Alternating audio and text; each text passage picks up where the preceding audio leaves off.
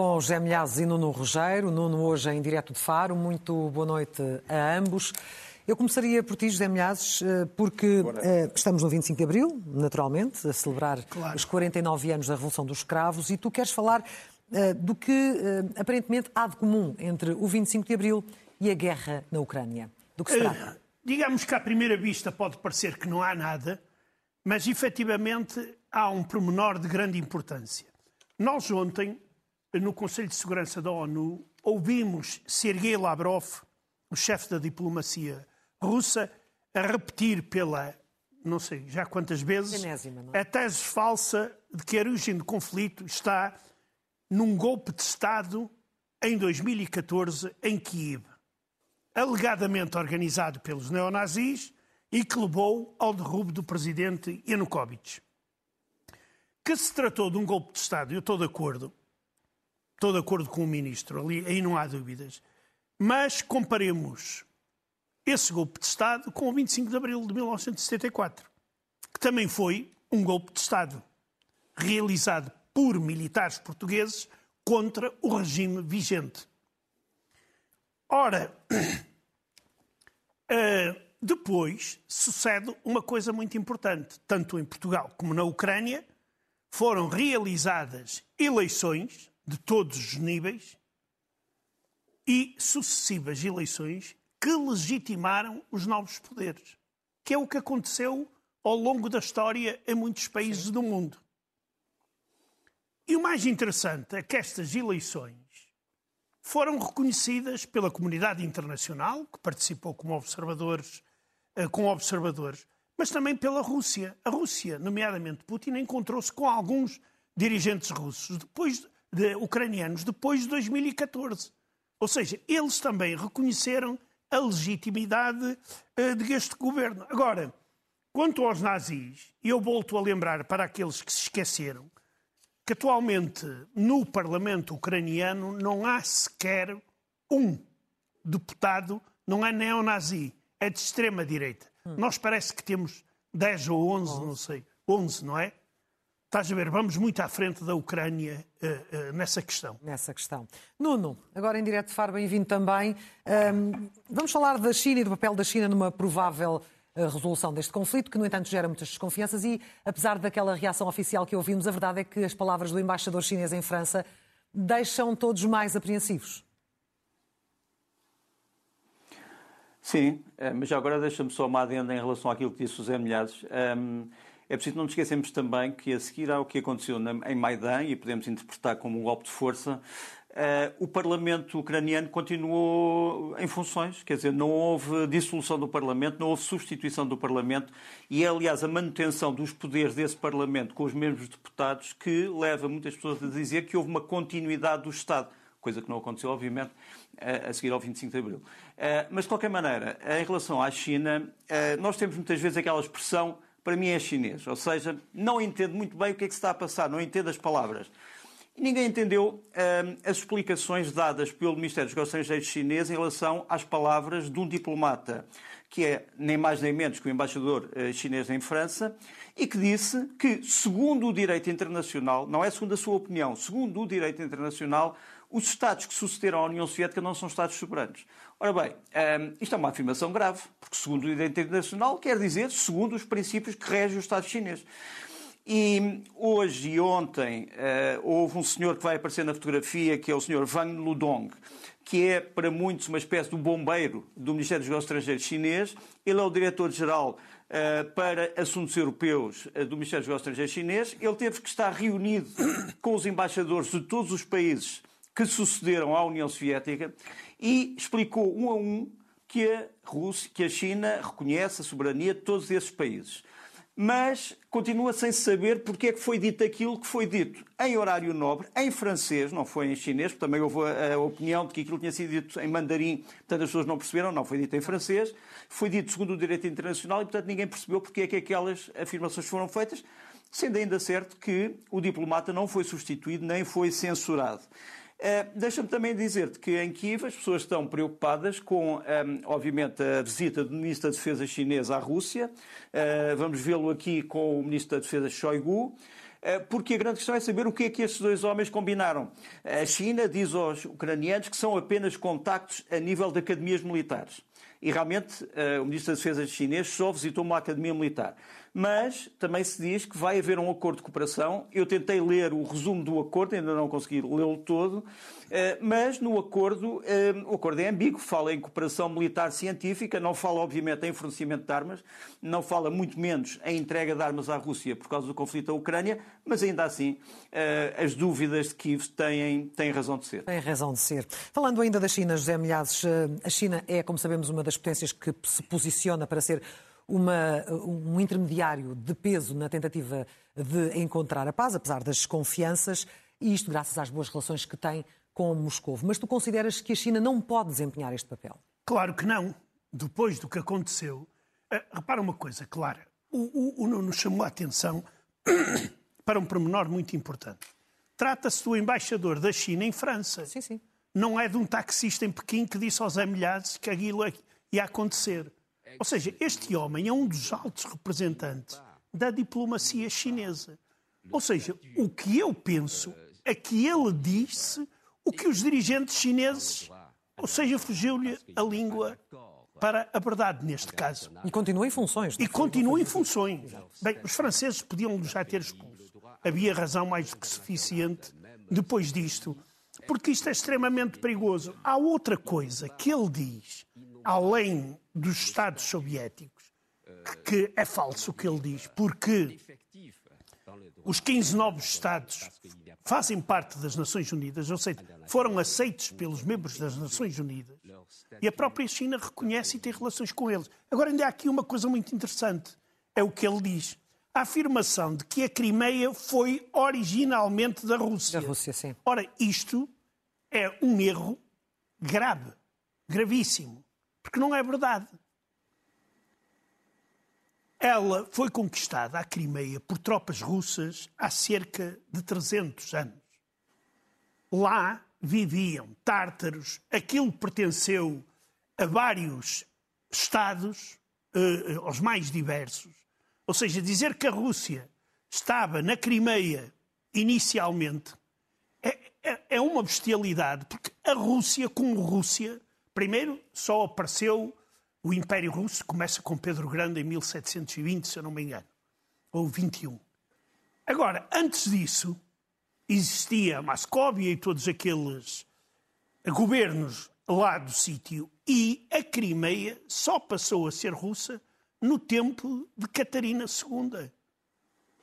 O que eh, significa que este senhor uh, uh, disse coisas gravíssimas e eu penso que a direção chinesa também defende a mesma coisa. E não é por acaso que a reação de, por exemplo, dos ministros dos negócios estrangeiros dos países bálticos foi duríssima e eu acho que eles têm toda a razão. Uh, que é os interesses económicos chamado Ocidente levam a cooperar com a China. É muito bem, mas nós temos que saber que a China é uma ditadura comunista com objetivos expansionistas a nível mundial. Por exemplo, o chefe da diplomacia lituana previne. Durante muitos anos, o Ocidente dizia que a cooperação económica convenceria os ditadores a apoiar a ordem internacional baseada em regras. Sim. Mas tudo o que fizemos foi alimentar a sua economia, a economia da China, violando todas as regras. E engordar o monstro, por assim dizer. Exato. E agora nós vamos continuar a acreditar nisto que já não é verdade há muito tempo. Não é verdade na China, não é verdade na Rússia, porque também... E no resto do mundo há tantos casos de que já foi e já não é. Ora, não é? E, exatamente. Mas como nós, os nossos dirigentes europeus e norte-americanos são um bocadinho infantis. É, para eles, não sei quantos casos serão necessários para eles entenderem. Por exemplo, neste caso, a China pode participar neste processo, mas não como intermediário. Apenas como uma das forças de pressão em relação aos dois lados do conflito, mas mais em relação à Rússia, com quem tem relações privilegiadas. Muito bem. Nuno, agora contigo, porque falamos de, de, uma guerra que já dura há largos meses, há mais de um ano, que não tem uh, resolução à vista uh, e que resta uh, a política de sanções. O que é que se espera, Nuno, que venha a ser decidido na Cimeira do G7 no Japão no próximo mês? Mais uma vez, sem querer ser teimoso, queria só fazer mais uma adenda. Ah, mas diz. Há mais lá, então. Há mais séculos de há mais séculos de permanência de uh, Império Otomano, uh, a, a, Horda Dourada, como se costuma dizer, e tártaros na, na, na Crimeia do que russos. portanto, se contarmos os séculos todos, há muito mais séculos todas as entidades que eu referi antes da Rússia. Mas pronto, mas, mas o ponto foi feito e muito bem pelos José. Em relação a, às sanções, em Hiroshima, no meio de maio, vamos ter uma reunião do G7 onde se vai decidir se a Rússia deve ou não ficar finalmente totalmente isolada do comércio internacional. Ou seja, o que o G7, ou alguns membros do G7, a saber, o Reino Unido, um, o Canadá e os Estados Unidos, querem é que pura e simplesmente a Rússia fique cortada, digamos assim, de importações e exportações, com exceções de produtos agrícolas e de uh, bens para hospitais. Mas há alguns países, os países europeus e o Japão, que não querem que esse isolamento seja total. Porque, mais uma vez, há um cordão umbilical que, se for totalmente cortado, pode ser prejudicial também para esses países. Mas nós vamos ter que, mais tarde ou mais cedo, perguntar se vamos querer que a Rússia continue a ganhar dinheiro com esta guerra e a ter dinheiro para a fazer ou não. E, a propósito disso, há um artigo no The Economist, eh, no último Economist, eh, um artigo muito bem feito, onde há uma análise económica sobre se a economia russa tem força para aguentar esta guerra. E a conclusão é, parece-me ser uma conclusão muito óbvia e muito bem fundamentada. No fundo, o que o Economist diz é a Rússia pode aguentar uma longa guerra, mas não consegue aguentar uma guerra muito intensa, onde tenha que colocar muitos recursos e muito dinheiro em muito pouco tempo. Esse é o problema neste momento. Ora bem, e olhando uh, daqui a pouquinho já vamos olhar para, para, o que se passa, para o que se passa no terreno, mas para já, José Milhazes, uh, os mercenários da, da Wagner continuam a ameaçar matar e destruir tudo aquilo que, que encontrarem eh, pela frente, na verdade eles também têm tombado. E tu trazes essa, essa informação. Tombado e, e às centenas. E bastante. Eh, eu trago uma fotografia de mais um cemitério que foi descoberto, algures, não é algures, é na Sibéria, mesmo exatamente, que é um cemitério onde estão sepultados mais de 200 mercenários da Wagner. No fundamental, trata-se de antigos reclusos contratados pela Wagner. Uh, os símbolos da Wagner estão nas campas, mas há coisas que faltam, e bandeiras russas, mas há coisas que faltam. Em muitas das campas não há o nome da pessoa que morreu. Ou seja, a família não vai receber absolutamente nada, nada. pela morte deste recluso, ou se calhar a família nem vai saber que este recluso já está no outro mundo. Julga-se que neste cemitério estejam à volta de 200 campas frescas, mas este não é o único cemitério. Nos últimos tempos têm sido, eh, digamos, denunciados, assim se pode dizer, a existência e o aparecimento eh, frequente deste tipo de cemitérios um pouco por toda a Rússia. E com as campas frescas, como, como, bem dizias. Há pouco no jornal falávamos precisamente em reportagem de que as autoridades ucranianas de Kherson asseguram que as Forças Armadas do país eh, estão a ser bem-sucedidas nos raids nas zonas ocupadas da região. Nuno, olhando então agora para o que se passa no terreno, o que é que se sabe sobre os preparativos para a tão falada contra-ofensiva ucraniana? Uh, se quiseres começar uns segundos sobre Kherson, um, tenho grandes dúvidas de que aquilo que neste momento esteja a, está a passar no Dnipro seja uma passagem em massa de forças ucranianas do norte para o sul. Sim. Isso ainda não está a acontecer. Não fará parte ainda dessa contraofensiva. Já acontece há alguns meses. Uh, acho que não. Acho que o que está a acontecer, e já acontece há alguns meses, é que as tropas, sobretudo as forças especiais ucranianas e sobretudo um regimento, que é um regimento do Oshakiv, que é um regimento dos SEALs, uh, está há muito tempo nas ilhas do Dnipro, a ocupar as ilhas e a ver o que é que acontece. Se são alvejados, qual é o tipo de armas do inimigo, quais as concentrações, e isso vai continuar provavelmente durante algum tempo. Agora, é evidente que essas forças são uh, uma espécie de uma vanguarda daquilo que possa vir aí, que pode ser uma ofensiva, sem dúvida. Agora, para já, são apenas operações especiais. Em relação uh, a um problema da chamada contraofensiva, o primeiro problema que se vai colocar é o problema dos obstáculos. Uh, a Ucrânia é um país polvilhado de rios, de lagos, de estradas inundadas, de fossas inundadas, de trincheiras inundadas. Como é que os blindados ucranianos podem passar? A verdade é que a Ucrânia tem muitos blindados e carros de combate que são uh, perfeitos nessas passagens, portanto, tem uma grande capacidade, digamos assim, anfíbia. E vamos mostrar aqui um que é totalmente de, de, de construção ucraniana, é o Bucéfalo, o BTR-4. É um carro uh, blindado de transporte pessoal, uh, mas que também tem capacidade de combate. Uh, com um canhão automático e é um carro bastante potente e vamos vê-lo uh, nos próximos segundos, espero que não demore muito tempo, a atravessar este braço d'água. Uh, isto é importante porque é preciso não nos esquecermos que os ucranianos estão neste momento a concentrar, junto a várias cidades, material blindado na ordem de entre 1.500 a 2.000 veículos blindados e provavelmente entre 230 a 500 carros de combate, portanto, aquilo que nós chamamos de tanques. E, e, portanto, vai ser preciso que esta uh, multidão blindada, coraçada, possa atravessar uh, os cursos d'água. E aqui temos o bucéfalo uh, passar com relativa facilidade este obstáculo. Um outro obstáculo é, obviamente, a questão dos campos de minas. Quer dizer, há entre o exército ucraniano e o ocupante russo uma série de obstáculos que são campos minados, fortemente minados, e os veículos blindados e os carros de combate também têm que passar por aí. Os ucranianos estão a usar eh, carros de combate com eh, sistemas de aquilo que chamamos os roladores de desminagem. No fundo, são extensões do carro de combate que vão, eh, estão montados à frente e que vão, no fundo, rolando ou, ou desbastando terreno se houver explosivos, eles explodirão, mas o carro de combate, obviamente, é coraçado e abre-se uma espécie, uma estrada, uma via improvisada para os blindados que vêm a seguir. É evidente que esses blindados têm que respeitar uh, uh, rigorosamente esta, esta via e, portanto, uh, esta é uma das formas de ultrapassar este obstáculo. Falamos então dos preparativos para a tão falada contra-ofensiva. Bom, aquilo que nós podemos chamar, uh, saber já é que o homem que nos vai aparecer aqui, que é o general, uh, o coronel-general Alexander Sirsky, que nos vai aparecer numa fotografia que foi tirada num momento muito importante, que foi a Batalha de Moshun, em março de 2022, que evitou, de certa forma, a tomada de Kiev.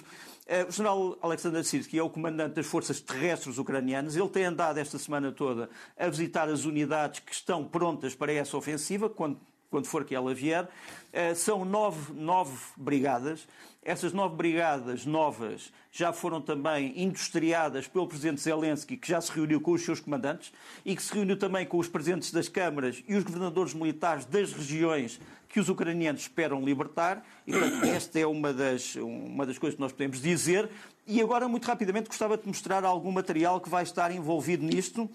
Começamos com um veículo de fornecimento britânico, é o Stormer, Stormer HMV, que é o, no fundo é um veículo blindado que tem um sistema de defesa aéreo de uh, curto alcance, mas que é muito útil precisamente contra helicópteros e contra drones, sobretudo de uma força em movimento, portanto é um sistema de defesa aéreo altamente móvel. Não tem sido muito visto esse sistema, mas é um sistema importante, digamos assim, para a Ucrânia.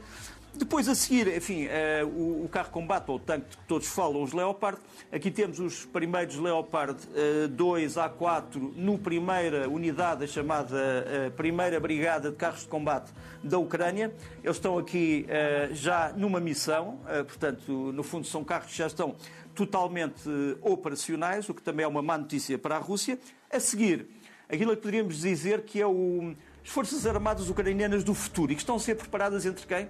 Estão a ser preparadas entre a Turquia e a Ucrânia. E estas Forças Armadas do futuro são baseadas, entre outras coisas, neste tipo de aparelhos. São dois drones. Uh, o motor destes drones é ucraniano. Algumas componentes dos drones uh, também, também são feitas na, na, Itália. Um dos drones é um drone de ataque, é o, um, ehm, é o A-15, que era aquele que se via há bocadinho e, uh, que é este, o A-15, e o outro é um avião de caça com várias valências, sem piloto. é o chamado Kizilma. Portanto, estes dois, estes dois drones, pela primeira vez, voaram esta semana em exercícios operacionais e, e vão ser muito importantes para a construção da Ucrânia do futuro. A seguir, o veículo blindado americano, o Striker, os ucranianos já receberam algumas dezenas e vão receber centenas destes veículos. É um veículo muito importante porque transporta tropas, portanto, é um veículo blindado de transporte de tropas ou de transporte pessoal, como nós dizemos em Portugal, mas tem eh, no topo um canhão automático, o chamado, eh, o chamado M158 Protector, que permite que seja disparado sem que algum atirador ou operador esteja exposto. Isto é muito importante para garantir a sobrevivência de um contingente. Por fim, os MiG-29 eh, caças, os Fulcrum, caças do tempo soviético e russo, mas que a Ucrânia está a conseguir utilizar com grande sucesso e neste momento a Ucrânia já tem todos os MiG-29 de que precisa e, e tens aqui uh, um em voo altamente rasante, ou baixamente Sim. rasante, se quiseres. Sim, assustadoramente rasante, diria mesmo. José Milhazes, eh, destacas agora o caso de, de um antigo polícia russo que foi condenado a sete anos de prisão por ter mantido conversas telefónicas com a família na Ucrânia. E, e, exatamente. Uh, Portanto, foi apanhado nas escutas. Ele foi apanhado nas escutas devido a um processo completamente diferente, uh, em que ele criticava a ação das forças russas na Ucrânia. E a polícia decidiu levá-lo a tribunal, condenou-o a sete anos de prisão. O advogado de defesa alegou que as conversas foram particulares, eram conversas particulares. O juiz diz que não, porque ela foi pública, pois a polícia escutou a chamada. Mas só mais um exemplo, muito rápido. Uma senhora, tens tempo, tens tempo. sim, uma senhora bastante idosa, de 72 anos, foi condenada a dois anos de prisão ou a uma multa de cerca de mil euros por ter difamado as Forças Armadas russas. Assim, e a senhora pediu ao juiz imediatamente que a mandasse para a prisão porque ela não tinha dinheiro para, para pagar a multa. Ou, ou, seja, quer dizer, este tipo de, de repressão e de perseguição está.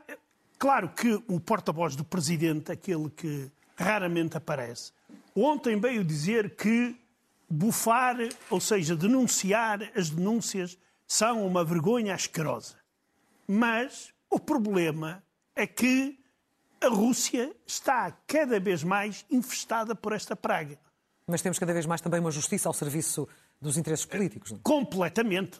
Falar em justiça na Rússia, quer dizer, é impossível porque uh, não há uh, uh, juízes com força para fazerem cumprir a verdadeira lei. Quer dizer, com força aí... ou até coragem. Coragem, próprios... sim, mais coragem do que força. Mais coragem do que força. Mas Uh, e até porque o, o, o, clima, por exemplo, um deputado veio dizer nós temos que chamar aos nossos críticos, aos russos que não apoiam a guerra, traidores do povo e devemos tratá-los como Stalin tratava deles. Ele disse, depois da guerra, o meu avô teve nove anos num campo de concentração e eu apoio essa decisão de ele ter ido para um campo de concentração. Ou seja, estás a ver até que ponto o ambiente irrespirável que se vive na, na, na Rússia, Rússia, de Putin. Na Rússia. Ora, com uma guerra em mãos, a sugar grande parte dos recursos, eh, Nuno, a verdade é que a Ucrânia conseguiu, tal como outros países, evacuar os seus cidadãos eh, de outro terreno de guerra, o Sudão. Verdade. Eu gostava de falar eh, aqui, de, a propósito, de três casos humanos. Esse é o primeiro porque eu acho que os casos nacionais são feitos de casos humanos, no fundo, casos de grupos de pessoas e casos de indivíduos. E este primeiro eh, é exemplar a vários, eh, a vários títulos, porque o Sudão, como tu sabes, está envolvido numa guerra civil, que está a matar muitos civis. A Ucrânia é um país com poucos recursos financeiros e um país distante e um país no meio de uma guerra, conseguiu ainda assim trazer os seus cidadãos, portanto, evacuar os sítios onde eles estavam em uh, Khartoum são essencialmente militares uh, ou civis que estão ligados à indústria aeronáutica, pilotos, mecânicos, uh, também as suas famílias. E é espantoso como é que um país, como eu disse, que está em problemas, não perde de vista e não deixa de proteger todos os seus cidadãos, onde quer que eles estejam, em qualquer ponto do mundo. Parece-me um caso exemplar. Gostava ainda, a título de hum, casos pessoais, um tristíssimo. Vão, vão aparecer aqui aos espectadores duas pessoas. O Maxime, de dois anos, eh, e o Serhei, o seu pai. Os dois, infelizmente, morreram no mesmo dia, à mesma hora, no mesmo momento. Morreram os dois, abraçados. Uh, isto foi num ataque a Sloviansk com o míssil S-300, que é um dos famosos mísseis que está a ser usado de uma forma indiscriminada pela Rússia, não sendo um míssil preparado para atacar o solo, a Rússia está a fazê-lo atacar o solo e isto provoca grande destruição. Este era um míssil de defesa aérea que foi transformado e não devia ter sido transformado. Um, o, o Maxime uh, foi o primeiro a ser atingido, o pai morreu primeiro a agarrar o filho, o filho morreu pouco tempo depois, uh, mas é uma história de partir o coração desta frente de batalha. Por fim, uma história risonha e que nos dá otimismo na, nos seres humanos, eh, como tu sabes, a Arménia e o Azerbaijão têm estado em guerra, eh, mas aqui tens um soldado azeri e um soldado do Azerbaijão, um soldado azeri, portanto do Azerbaijão e um soldado arménio, abraçados na famosa Legião Estrangeira de Defesa da Ucrânia. da Ucrânia. E, portanto, a guerra pode também fazer não só inimigos, mas também amigos. Amigos. E aproximá-los. E agora, para fechar contigo, já, já fecharei com o Nuno. Uh, há pouco falavas uh, precisamente da, da, repressão e do peso que a justiça uh, está a ter neste momento na Rússia, nomeadamente nestes casos, como quem é apanhado em conversas contra a guerra ao telefone. Mas o curioso é que, apesar de toda a política de medo, há quem não se cale. Não. E um desses é um famosíssimo cantor russo, Yuri Shevchuk, já trouxemos aqui alguns dos trabalhos dele Uh, ele uh, está proibido de dar concertos na Rússia, mas continua, ele recusa-se a sair da Rússia. E lançou este vídeo que se chama O Funeral da Guerra.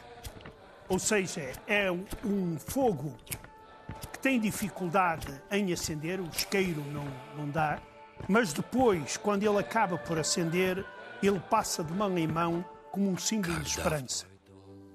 E o cantor, nesta canção, apela à união de todo mundo a organizar o funeral da guerra. O refrão é: cai copiosamente a chuva, soa a música do silêncio.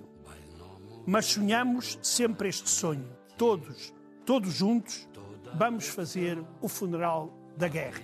E já agora, porque falamos deste momento de esperança, eu gostaria de, e como comecei com o 25 de Abril, Sim. gostaria de deixar aqui a minha mensagem uh, de apoio ao 25 de Abril, mas com uma ressalva. Enquanto não se festejar o 25 de Novembro, o 25 de Abril não fica completo. Fica essa nota final por ti, José Milhazes. Nuno, a fechar, o que é que queres destacar? Uh, um momento, talvez, para não falarmos apenas de tristezas, um momento irónico. Uh, vão aparecer aqui uh, imagens de aquilo que é uma arma secreta ucraniana, que no fundo é um conjunto de blindados que tem dentro de si equipamentos para os soldados desinfetarem, se lavarem, poderem beber água fresca, poderem no fundo limpar, lavar as suas roupas. Isto, para gente que vive nas trincheiras, na lama, na sujidade durante meses, é essencial para a sobrevivência psicológica, eh, não só a saúde, mas a sobrevivência psicológica. Os ucranianos dizem que esta arma secreta é a primeira que os, que os russos querem apanhar. Porquê? Porque tem lá dentro muitas máquinas de lavar e muitos eletrodomésticos. E como nós sabemos, isso tem sido, isso tem sido uma das fontes de pilhagem do exército russo. Uh, e, portanto, se calhar é mesmo isto que a Rússia quer. É uma espécie de alívio cómico, também é preciso, mesmo em tempo de guerra. Nuno Rogério, José Milhazes, muito obrigada. Obrigado, boa noite. E até sexta-feira em mais um Guerra Fria. Boa noite.